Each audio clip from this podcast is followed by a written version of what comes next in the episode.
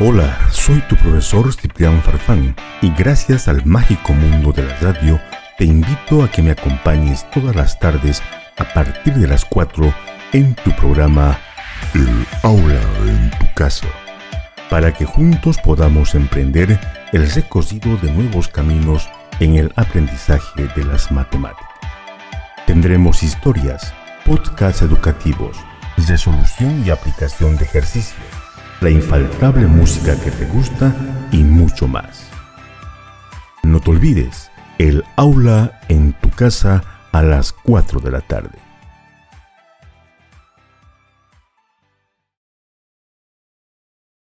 Ya estás en la sintonía de tu programa radial El aula en tu casa con el profesor Ciprián Farfán, una iniciativa del Ministerio de Educación y UNEPCO en este año dedicado a la recuperación del derecho a la educación.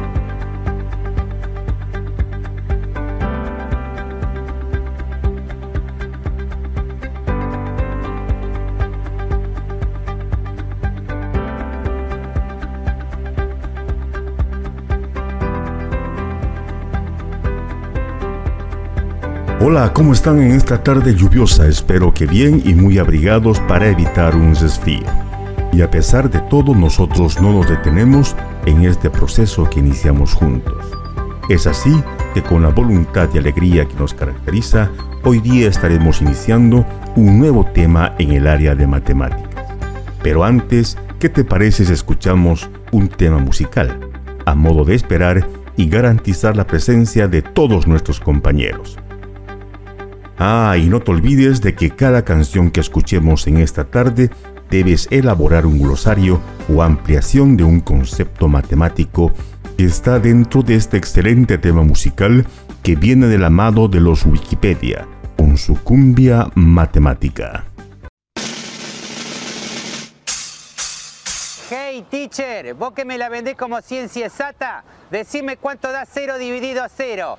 Metele púa, ponle Exclusivo, sin codificar. Eh, para vos, Arquímedes careta que usaba letra griega como gamma, alfa y beta. Siempre tenía a mano los ejes cartesianos. Un número complejo se encuentra en el plano. Más por más, Más, menos por más, menos, menos por menos. más. Y vos sos un gil si no lo bailás. Pi, pi, pi, 3,14. Esta cumbia matemática poco pragmática. Baila el ángulo adyacente con los opuestos por el vértice. Resta y división, suma y multiplicación de la aritmética son el corazón. Pitágoras, vos nunca te quedas quieto, saltas de la mano de tales de Mileto. Con la geometría se mueve mi tía y con Galileo bailan los más reos. Exclusivo, sin codificar. Si quieres emociones, súmate unas fracciones. Si quieres moverte al ritmo, emplea los logaritmos. Si quieres ser prudente, calcula la tangente. Y si quieres pasarla mal, dividí con decimal. Un ángulo agudo, Es menos de 90, 90 perfecto. ángulo recto. El obtuso se zarpa, Es más de 90, es ángulo llano. si tiene 180 Si está ángulo completo, y con 360. existen los pares, también los impares. Están los reales y los naturales. Tienen los racionales y los irracionales. Están los enteros y también está el cero. Si quieres emociones, súmate unas fracciones. Si quieres moverte al ritmo, emplea los logaritmos. Si quieres ser prudente, calcula la tangente. Con decimal. ¡Eh, alto, aba! ¿eh? Kepler Botón, comprate un libro de Tapia porque ya ¿Qué no te pareció ese marco musical? Muy, pero muy creativo, ¿no te parece? No te olvides hacer la actividad ya mencionada anteriormente, glosario o ampliación de los conceptos escuchados. Ahora sí, iniciamos con el nuevo tema que tiene como título la estadística. Tal vez ya hayamos escuchado ese término, o tal vez no, y seguro que algunos ya se están preguntando qué estudia esa área de conocimiento. Pero ya te lo digo, y verás que está presente en muchos más lugares y situaciones de los que imaginas. Por ejemplo, en estos últimos meses vemos por la televisión o en el periódico mucha información sobre los candidatos a la alcaldía y gobernación, donde nos muestran claramente quiénes son los favoritos de la gente, ¿verdad? Entonces déjame decirte que detrás de esos cuadros informativos existieron muchas personas haciendo encuestas, tablas y cálculos matemáticos. En fin, ellos están haciendo este tema que vamos a llevar ahora. Lo mismo pasa con los cuadros informativos del avance o retroceso del COVID en nuestro país, donde vemos tablas, porcentajes del incremento, personas eh, fallecidas, personas curadas, etc. Pero vayamos a la definición correcta de la estadística. Es la rama de la matemática que se ocupa de reunir y organizar datos numéricos que ayuden a resolver problemas como el diseño de experimentos y la toma de decisiones. Su finalidad es obtener información, analizarla, elaborarla y simplificarla lo más posible, para que pueda ser interpretada fácilmente, por tanto, pueda utilizarse para el fin que se desee. Ahora, ¿cuál es la utilidad general de la estadística? En nuestros días, la estadística se ha convertido en un método efectivo para describir los valores de datos económicos, políticos, sociales, psicológicos, biológicos o físicos, sirviendo como herramienta para relacionar y comparar dichos datos. Mira qué interesante todo lo que vamos a aprender o estamos aprendiendo en este día. Pero es muy importante que también conozcas los objetivos que debemos alcanzar en esta unidad de conocimiento. Primero, lograr la comprensión de los términos básicos de la estadística. Segundo, la comprensión del lenguaje de la estadística que se manifiesta en un medio social. Y finalmente, queremos fortalecer la actitud crítica frente a situaciones en las que intervengan estos conceptos. Continuando con este apasionante mundo de las estadísticas, te hago la siguiente pregunta. ¿Crees que la estadística es una ciencia reciente? Para eso, vamos a viajar un poco en el tiempo y vamos a constatar de lo que estamos pensando. Viajando por el tiempo. Historia de la estadística. La palabra estadística procede del vocablo Estado, pues era función principal de los gobiernos de los estados establecer registros de población, nacimientos, defunciones, impuestos, cosechas, etc. Es difícil conocer los orígenes de la estadística. Desde los comienzos de la civilización han existido formas sencillas de estadística, pues ya se utilizaban representaciones gráficas y otros símbolos en pieles, rocas, palos de madera y paredes de cuevas para contar el número de personas, animales o ciertas cosas. Hacia el año 3000 a.C., los babilonios usaban ya pequeñas tablillas de arcilla para recopilar datos en tablas sobre la producción agrícola y los géneros vendidos o cambiados mediante trueque. Los egipcios ya analizaban los datos de la población y la renta del país mucho antes de construir las pirámides.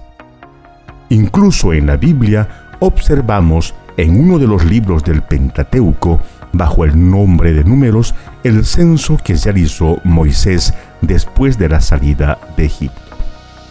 En China existían los censos chinos ordenados por el emperador Tao hacia el año 2200 a.C. Posteriormente, hacia el año 500 a.C., se realizaron censos en Roma para conocer la población existente en aquel momento. Se erigió la figura del censor cuya misión consistía en controlar el número de habitantes y su distribución por los distintos territorios. En la Edad Media, en el año 762, Magno ordenó la creación de un registro de todas sus propiedades, así como de los bienes de la iglesia. mucha información, ¿verdad?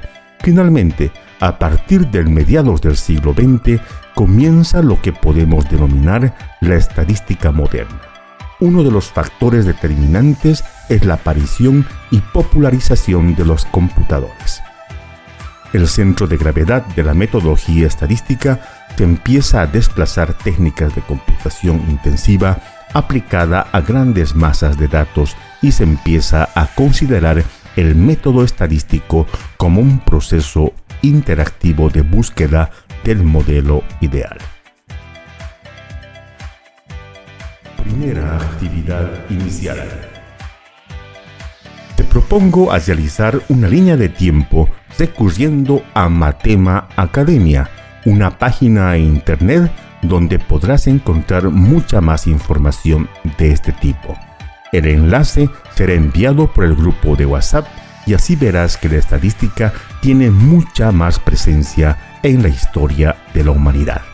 No te olvides, espera el mensaje de WhatsApp.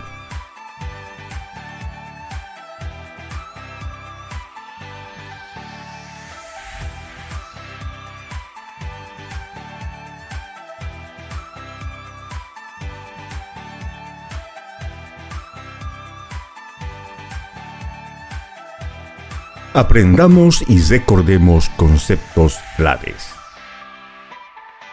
Ahora, ¿están listos para profundizar el tema? Claro que sí.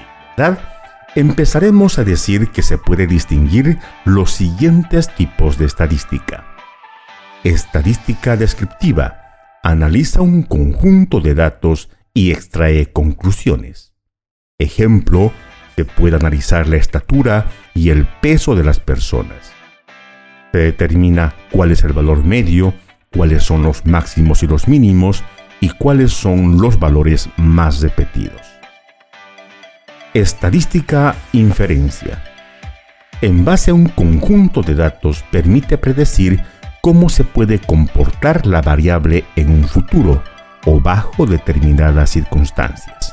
Ejemplo, se analiza una serie de variables económicas, consumo, renta, paro, etc. Y a partir de ahí se predice cuál puede ser la evolución futura de la economía. En un estudio distinguimos los siguientes aspectos. Población. Representa todo el conjunto de elementos que posee la información que vamos a analizar. Por ejemplo, si vamos a analizar la estatura media de los estudiantes de nuestro colegio, la población sería todos los estudiantes del colegio. Pero si en cambio solo quiero averiguar la estatura media del tercer curso de secundaria, la población tomará en cuenta solo a los estudiantes de este curso. Muestra. La muestra del total de la población se selecciona un grupo representativo que es el que vamos a estudiar. Por ejemplo, para analizar la estatura media de los compañeros de nuestro colegio, que son aproximadamente 550 personas, sería un poco difícil recoger o entrevistar a todos. Por esto, tenemos que definir un grupo de estudio, por ejemplo, seleccionar solamente a 70 personas. Este grupo tiene que ser representativo de toda la población estudiantil por lo que tiene que incluir a varones y a mujeres, a compañeros de diversas edades, etc. Es decir, la muestra tiene que ser como una imagen en miniatura de la población. Individuo. Cada elemento de la muestra, en este ejemplo, cada compañero del grupo de 70 personas que hemos seleccionado. Variable estadística. Es la información que vamos a analizar.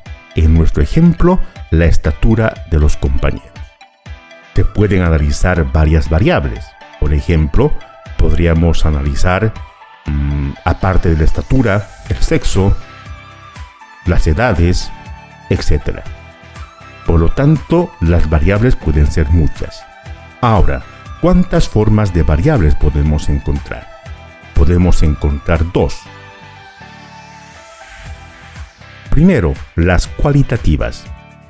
Las cualitativas o variables cualitativas son las características que no se pueden representar numéricamente.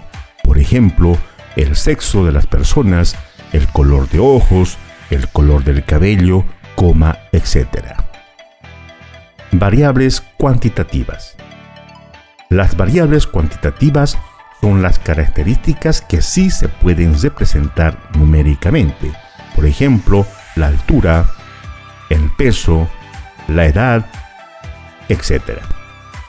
Estas variables numéricas a veces pueden tomar valores muy concretos, por ejemplo, el número de años en el colegio de 1 a 15, en cuyo caso se denominan variables cuantitativas discretas, y otras veces pueden tomar un número casi ilimitado de valores, por ejemplo, la estatura, 1,41 centímetros o 1.42 metros, 1,54, etc., en cuyo caso se denominan variables cuantitativas continuas.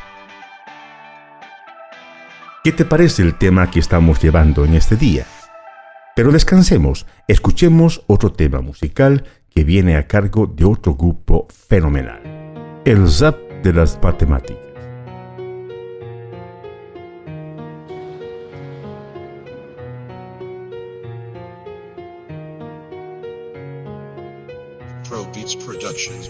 La matemática es la ciencia que estudia el razonamiento, partiendo de un axioma deriva en conocimiento. Es ciencia deductiva que aprende estructura abstracta, de números, de símbolos hasta el manejo en plata. La aritmética, el álgebra que se aplica en la física, desde la geometría llegando hasta la estadística. Matemática es cálculo descrito en cada verso, es el lenguaje con el cual está escrito el universo. Desde la suma, resta, producto y la división, decimales transformándose en concepto de fracción. Hay operaciones de una notación científica que va desde ecuaciones logarítmicas. Los números se dividen sobre cualquier escenario, entre lo que es real y lo complejo imaginario. Dentro de lo real, lo racional e irracional, dividiéndose en enteros o en fracción decimal. Que te llamen radical sobre cualquiera de estos temas, porque debes hallar la raíz de tus problemas. Hay que racionalizar y nunca confundir los signos que tu mente es el más fuerte tipo de algoritmo. La operación con polinomios siempre nos resulta básica. Aplica y factoriza con la fórmula cuadrática. Ecuación de primer grado pasa de segundo grado. Hay sistemas no lineales complejos en resultado. Expresión irracional, bicuadrada y analítica. Si escala exponencial, lo opuesto es logarítmica. Fracciones algebraicas solo es carpintería. Reducción, sustitución e igualación en todavía. Sistemas simultáneos despejan días grises. Sea con método de Gauss dando vida a las matrices. Ecuaciones matriciales, si existe esa constante. Sacando esa inversa rango por determinantes. Los conceptos de funciones aplícalo en tu camino. Debes crecer con tu rango extendiéndolo en tu dominio. Con máximos y mínimos, si es que creces o no. Ten segunda derivada para el punto de inflexión. Ecuación trigonométrica o parábola en su meta. No trates como una hipérbola quien te mira cual recta. Crece en forma exponencial sin que estés indefinido. Deberá ser absoluto, tu mantente positivo. Hay l'hopital asintotal o infinitesimal. Que en su continuidad a cálculo diferencial. Derivada exponencial, irracional y potencial. Regla de la cadena o del producto si es real. Progresiones aritméticas da imágenes poéticas que suma al infinito si es una serie geométrica. O sumas diferenciales con el concepto de Riemann que da luz con un dx a una integral definida. Hay métodos por partes y también sustitución, replanteando algún problema para su optimización. Crecimiento, decaimiento sin irse por la tangente. Si tu mente no converge, bien serás un divergente. El área se extiende en volumen, revoluciones delimitando los ejes que se ven en tres dimensiones. Ya no solo es el área, si hay números irreales de analítica, métodos que son computacionales. Razón trigonométrica, ecuación fundamental que se le puede extender al cálculo que es vectorial. Hay triángulo, rectángulo con ángulo en más de uno coseno, seno y tan. Nos facilita el cálculo. El triángulo recto siempre se acomoda más si tienes una clave que te dice socatoa. Eleva tú la suma de cuadrados en metáfora, cateto, hipotenusa con teorema de Pitágoras. Hay formas binómicas complejas no reales. No es plano cartesiano, es imaginario en polares. Ecuaciones paramétricas continuas como hermanos. Si hay x y z, pues bienvenido a mi plano. Vectores en el espacio da un producto vectorial. Tu golpe en 90 grados con su base ortonormal. Posiciones relativas, recta y plano en acrobacia. Problemas de geometría en simetría, equidistancia. Luego, ¿qué tan probable es que hablemos de estadística? Hay moda mediana y media con desviación típica. Diferencia en muestreo estadística descriptiva. Parámetro y frecuencia absoluta y relativa. Distribución discreta, mira el valor como tal. Uniforme Bernoulli,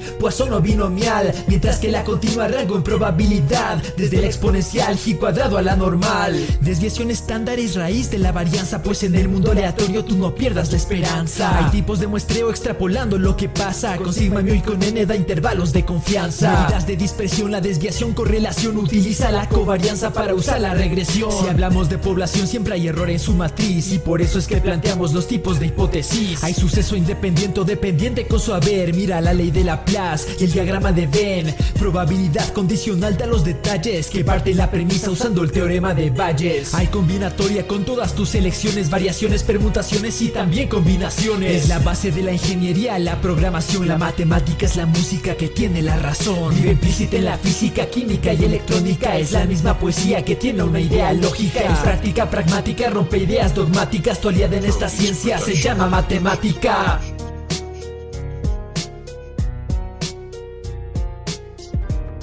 No te olvides que todo tema musical lo debes escuchar atentamente y sacar palabras que no conoces o ampliar los conceptos que ya hemos visto en algunos temas anteriores. Ahora continuamos con el tema. Vamos a entrar directamente a la práctica con el estudio estadístico. Una vez definidas las variables que vamos a estudiar y la muestra que vamos a analizar, hay que comenzar por obtener información. Vale decir que preguntamos o entrevistamos a las 70 personas de la muestra su estatura, del ejemplo que hemos tomado o cualquier información que se requiera investigar. Los datos obtenidos en la observación hay que ordenarlos y recogerlos en una tabla que se denomina tabla estadística. En esta tabla vamos a observar diferentes tipos de frecuencia. Por ejemplo, la frecuencia absoluta de un dato que es el número de veces que aparece ese dato en las observaciones y la frecuencia relativa que es el porcentaje que representa la frecuencia absoluta respecto del total. Un poco complicado, no te preocupes, en la práctica vas a ver que todo esto se clarifica y vamos a ver la importancia de este tipo de frecuencias. Practiquemos. Vamos a elaborar una tabla estadística con los siguientes datos. Atentos. En el cuarto curso de secundaria A, se realizó una encuesta sobre el color de uniforme que se piensa utilizar en la pre-promo. El curso tiene, atentos, 35 personas, de las cuales 8 varones y 6 mujeres escogieron el color rojo. Dos varones y una mujer el color azul. Y finalmente, 10 varones con 8 mujeres eligieron el color gris. Déjame repetirte el planteamiento del problema para que lo puedas anotar en tu cuaderno. En el cuarto curso de secundaria A, se realizó una encuesta sobre el color de uniforme que se piensa utilizar en la prepromo. El curso tiene 35 personas en total, de las cuales 8 varones y 6 mujeres escogieron el color rojo. dos varones y una mujer el color azul. Y finalmente, 10 varones con 8 mujeres eligieron el color gris. Entonces, ¿qué es lo que hacemos? Primero, coloquemos el título a nuestra tabla. A ver qué puede ser, por ejemplo, elección del color de uniforme prepromo 2022. Entonces, eso sería el título de nuestra tabla. Segundo, elaboremos o elaboramos una sencilla tabla de frecuencias para organizar todos estos datos. Para esto, debes trazar en tu cuaderno una tabla de cuatro columnas y cuatro filas. Te espero.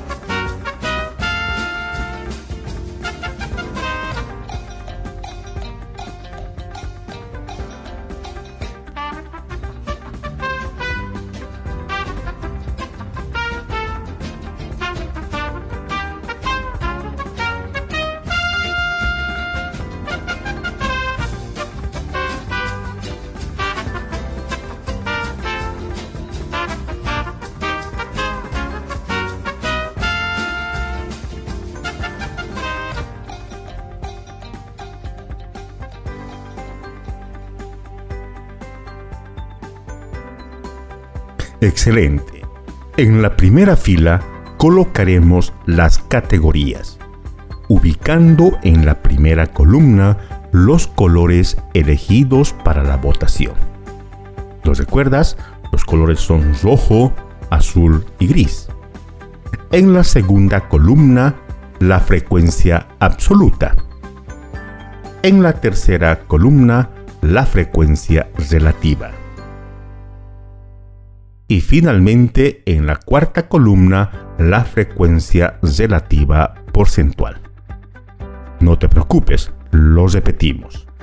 En la primera fila, entonces colocaremos las categorías. Ubicando en la primera columna, debes escribir los colores elegidos para la votación.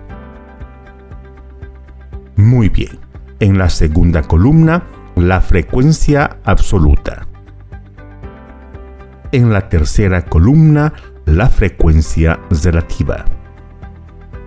Y finalmente en la cuarta columna, la frecuencia relativa porcentual. ¿Lo hiciste? Muy bien. Entonces continuamos en la segunda fila. Colocamos el primer color escogido. ¿Lo recuerdas? Es el rojo. Muy bien, siguiendo en la misma fila y en la segunda columna, escribimos la frecuencia absoluta, que en este caso es el número 14. ¿Cómo lo obtenemos? Sumando el número de varones, que es 8, y el número de mujeres, que es 6, los cuales eligieron o votaron por el color rojo. ¿Sí? Muy bien. Sigamos ahora con el color azul, cuya frecuencia absoluta es 3. ¿Verdad? Y finalmente la frecuencia absoluta del color gris sería 18. Abajo colocamos el total de 35 estudiantes que participaron en esta actividad. No te preocupes, hazlo con calma, volvemos a repetir entonces. En la segunda fila, te pedimos que coloques el primer color escogido, que es el rojo. Siguiendo en la misma fila y en la segunda columna, escribimos la frecuencia absoluta. En este caso, dijimos que es el número 14. Esto lo obtenemos sumando el número de varones y el número de mujeres que votaron por este color, que en este caso fueron 8 y 6 mujeres por lo tanto 14. Siguiendo con el color azul, cuya frecuencia absoluta tendría que ser 3, porque si ves tu problema, dos varones y una mujer votaron por este color. Y finalmente, la frecuencia absoluta del color gris sería 18. ¿Por qué? Porque 10 varones y 8 mujeres eligieron este color. Muy bien, si hacemos la suma, tiene que darnos el total de compañeros del cuarto curso de secundaria, que son 35. Excelente. Ahora, calculamos la frecuencia relativa. ¿Te animas? Es muy fácil. Mira, la frecuencia relativa del color rojo se obtiene dividiendo su frecuencia absoluta, que es 14, ¿verdad? Entre el total de estudiantes, que es 35. Entonces, operando 14 dividido entre 35, obtenemos 0.4 aproximadamente. Fácil, ¿verdad? Ahora haz el cálculo para los demás colores. Te espero.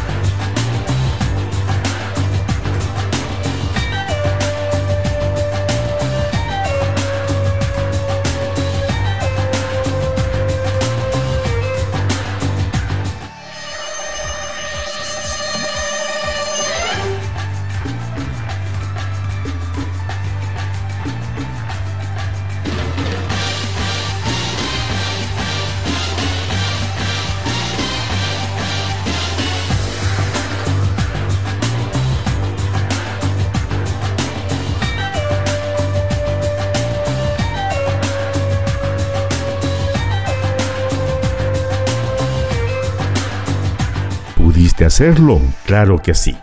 Lo verificamos. Recuerda que la frecuencia relativa se obtiene dividiendo la frecuencia absoluta con el total de estudiantes de nuestra clase que es 35.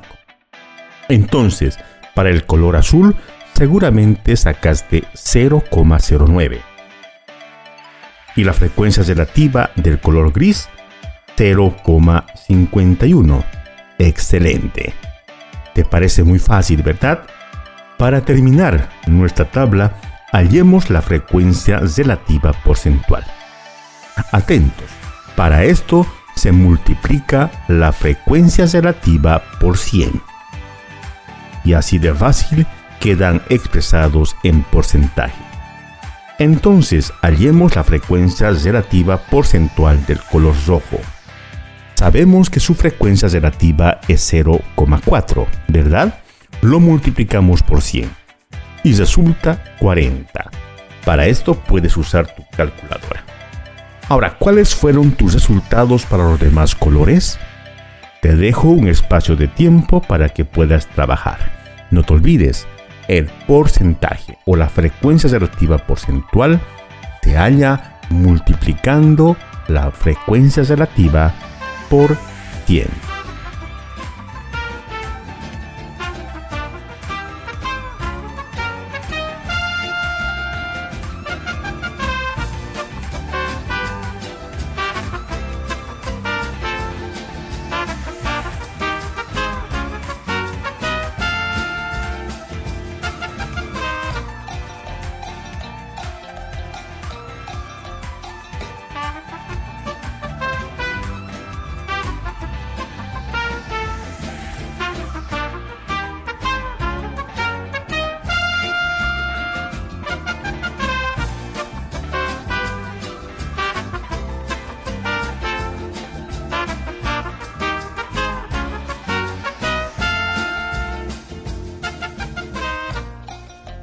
¿Qué tal estuvo la práctica? A ver, verificamos si lo hiciste correctamente.